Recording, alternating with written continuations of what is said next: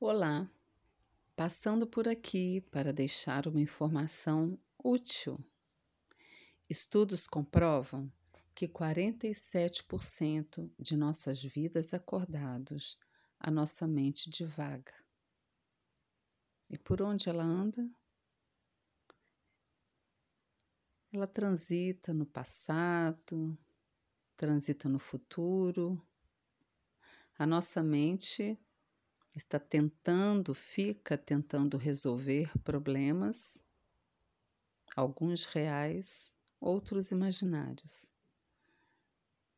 Isso está muito, essa atividade que é uma atividade inerente, própria da nossa mente, ela está muito correlacionada à depressão e à ansiedade. Por isso, o exercício da meditação diária contribui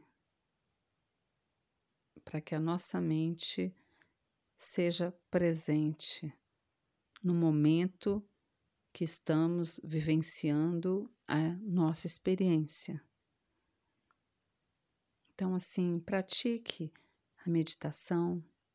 É um exercício que vai ajudar a trazer à mente o foco da atenção para o momento presente.